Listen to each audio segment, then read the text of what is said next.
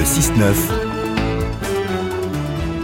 Marion Lourd sur France Inter. Et notre invité ce matin est un grand gynécologue, ancien chef de service à l'hôpital Antoine Béclair à Clamart. Bonjour René Friedman. Bonjour. Vous êtes l'un des pionniers de la fécondation in vitro, mais face à l'évolution des techniques de la médecine reproductive, vous faites part aujourd'hui de votre inquiétude euh, dans un livre sur ce qui deviendrait, ce sont vos mots, une tyrannie de la reproduction. Alors, les chiffres publiés cette semaine par l'INSEE, c'est que le nombre de naissances devrait atteindre l'an dernier un plus bas historique avec un recul déjà de presque 7%, 6,8 sur les 11 premiers mois.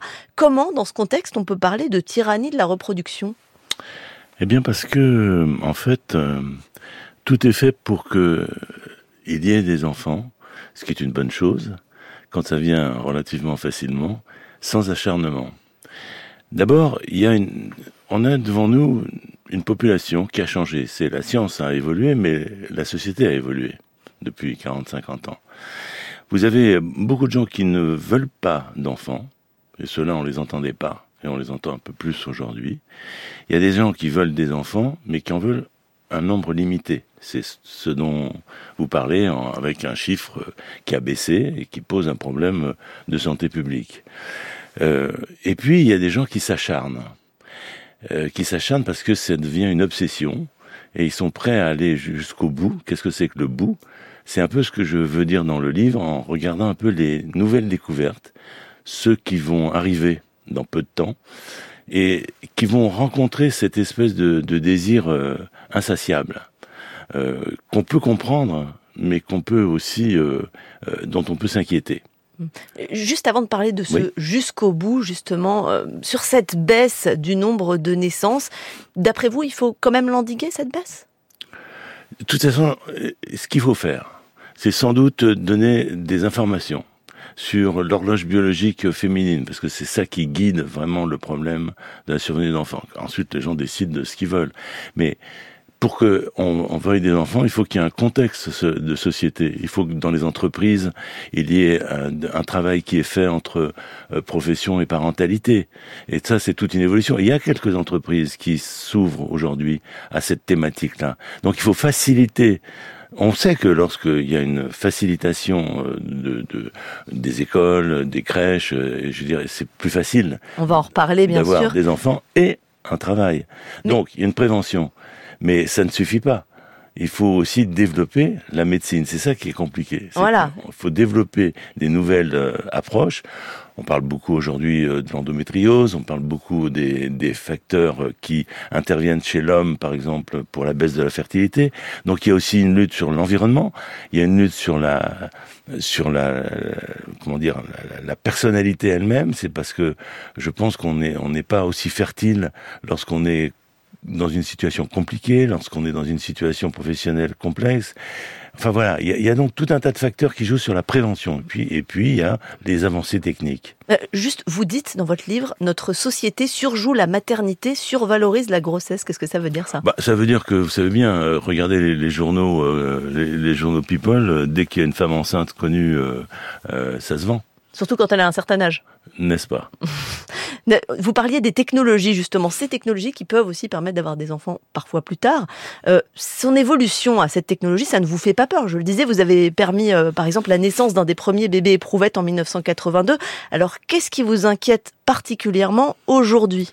En fait, ce que j'ai fait ce livre en donnant des éléments de réflexion.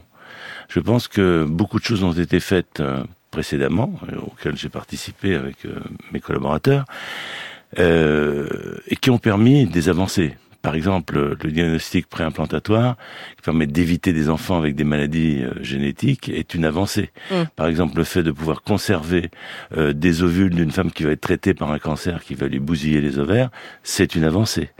Mais en même temps, on voit poindre, et c'est un peu ça qui, qui est nouveau, euh, par exemple, c'est des néogamètes, la formation de gamètes euh, à partir de cellules souches. Euh, ce sont les utérus artificiels qui se, se, mettent en place ici ou là, en tous les cas en termes de recherche. ce sont des les greffes d'utérus. Et ça, c'est inquiétant tout ça? Ça pose des problèmes. Vous savez, c'est comme, c'est comme tout. Ben, est-ce qu'il y a des limites? C'est-à-dire, est-ce que dans chaque proposition qui va être faite, Qu'est-ce qu'on met en jeu?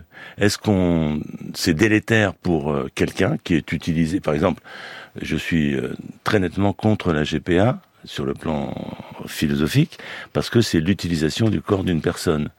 Le fait de pouvoir euh, d'avoir des instruments pour modifier un embryon, tout dépend de quelle modification on va faire. Donc à chaque fois, c'est ni tout blanc ni tout noir vous avez euh, une évolution, et c'est ça qui est difficile, c'est que c'est du cas par cas, une réflexion. En fait, mon but, c'est de lancer une réflexion éthique sur ce qui va nous arriver, car incontestablement, dans les 5 à 10 ans qui viennent, on va voir ce dont je parle dans le livre et qu'on a peu d'imagination aujourd'hui hum. sur cette réalité vont se faire. Alors sur la gestation pour autrui justement, c'est un vrai sujet de, débat aujourd'hui, René Friedman, y compris au sein du gouvernement, puisqu'on a une première ministre qui dit qu'elle y est opposée en tant que femme, et on a un ministre euh, Clément Beaune qui euh, veut sa légalisation à l'avenir. Vous, vous dites je suis contre. Oui, je suis contre euh, parce que sur le plan du principe, c'est une aliénation de la. On n'entend jamais suffisamment à la femme porteuse. C'est des femmes volontaires et rémunérées. Volontaires et surtout rémunérées. Euh, et je dirais, c'est euh, pour moi, c'est une violence faite aux femmes. Moi qui ai vécu tellement d'accouchements, de liens. Euh, 3000 accouchements. Hein au moins. Euh, avec le, le, bébé, je vois trop cette séparation, ce contrat euh, qui aboutit à cette séparation à l'avance euh, comme quelque chose de délétère. Je veux dire, c'est ça fait 20 ans qu'on a la GPA dans le monde. Il y a des pays qui n'ont pas avancé euh, là-dessus, l'Espagne, l'Allemagne, etc. D'autres qui ont avancé plutôt favorablement. Je pense que ça pose des questions mm. importantes sur la respectabilité qu'on peut avoir sur le corps des femmes. Mais alors qu'est-ce que vous dites aux couples homosexuels hommes, par exemple, qui ont un désir d'enfant? Tant pis, vous allez aux États-Unis chercher une mère porteuse? Non, je dis la même chose que, que je dis à des couples hétérosexuels. C'est-à-dire qu'on n'a pas toujours l'objet de son désir. Et que un chiffre important que je donne dans le livre, c'est une enquête qui a été faite par l'INED sur plus de 6000 couples. 8 ans. 8 ans, 6000 couples. C'est pas rien. Hum les couples sont suivis pendant 8 ans à partir du moment où ils sont rentrés dans le processus d'infertilité. En fait, vous avez que 50% qui vont avoir un enfant après, après traitement médical, 11% par euh, adoption, euh, et puis 11% naturellement. Les pourcentages sont à peu près, hein, hmm. euh, je dirais. Ce qui veut dire qu'on n'a pas de résultats à offrir à tous les coups. Loin de Donc tant pis pour vous. Et pour nous, bah, tant pis pour vous, c'est qu'à un moment donné, il faut euh, savoir tirer, euh, peut-être arrêter cette course-poursuite. Parce que cette course-poursuite, on voit aussi des gens obsessionnels qui se détruisent, qui gâchent leur vie, leurs relations personnelles. Donc il faut... Vous voyez, c'est ça qui est difficile. Parce que pour les uns, il faut savoir arrêter. C'est un soulagement de pouvoir dire, écoutez, peut-être que... C'est une suggestion. C'est pas une, une obligation. Mais je dis que le médecin, son rôle, c'est de conseiller, pas toujours d'approuver. Et parfois de dire, écoutez, peut-être qu'il faut au moins un temps, ou bien euh, définitivement considérer que la vie, il faut la transformer et la faire autrement, ce d'autant qu'il y a beaucoup de gens qui aujourd'hui se projettent dans la vie sans forcément avoir un enfant. Parce que l'adoption, elle n'est légale que dans une minorité de pays pour les personnes homosexuelles. Non, l'adoption, elle est très difficile, soyons clairs. Mais vous voyez, dans cette enquête-là, il y a quand même 11% euh, des, des 6 là, qui ont obtenu euh, un enfant par adoption. Donc, il faut favoriser autant que faire se peut. Vous savez, les grèves d'utérus, euh, ça marche pas, il n'y en a pas des milliers.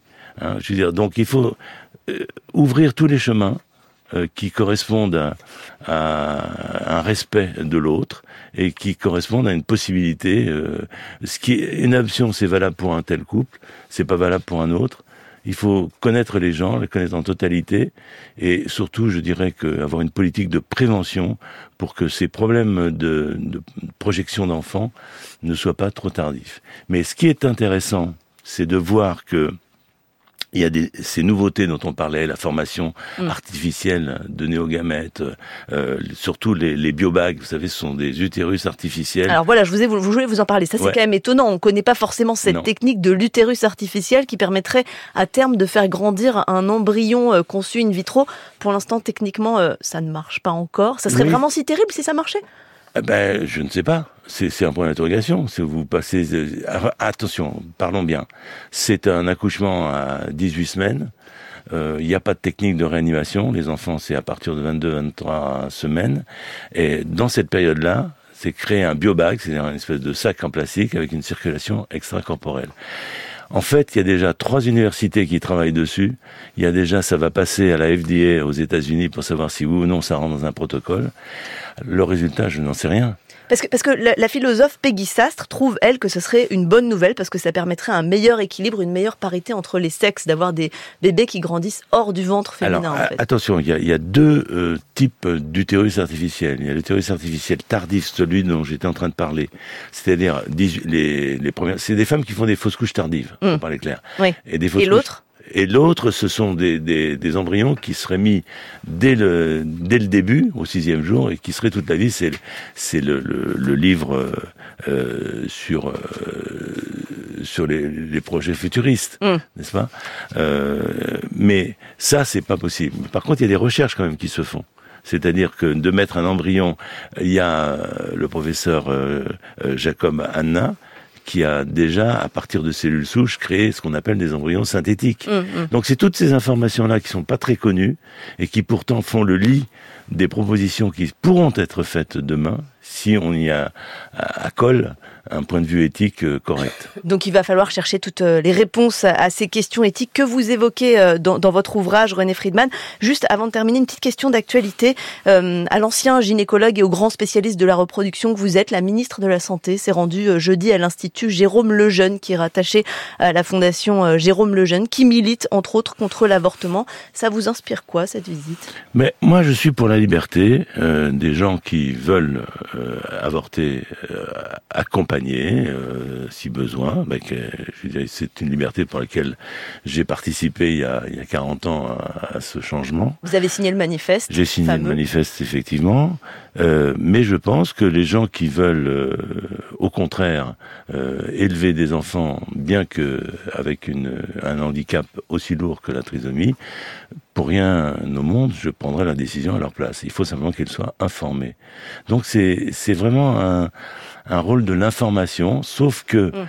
la, la, le groupe de Jérôme Lejeune euh, fait tout ce qu'il peut pour empêcher des recherches qui seraient bénéfiques pour l'ensemble de la population. Et ça, vous y êtes défavorable Et ça, bien sûr, je, suis défavorable. Et, c'est pour ça que moi, je milite pour, euh, et j'ai réalisé avec mon équipe le diagnostic préimplantatoire et d'autres éléments qui permettent de connaître la génétique de l'embryon, mais sans une utilisation, euh, je dirais, euh, délétère ou condamnable. René Friedman, médecin de la reproduction, auteur de La tyrannie de la reproduction qui vient de sortir chez Odile Jacob. Merci beaucoup de nous avoir répondu sur France Inter.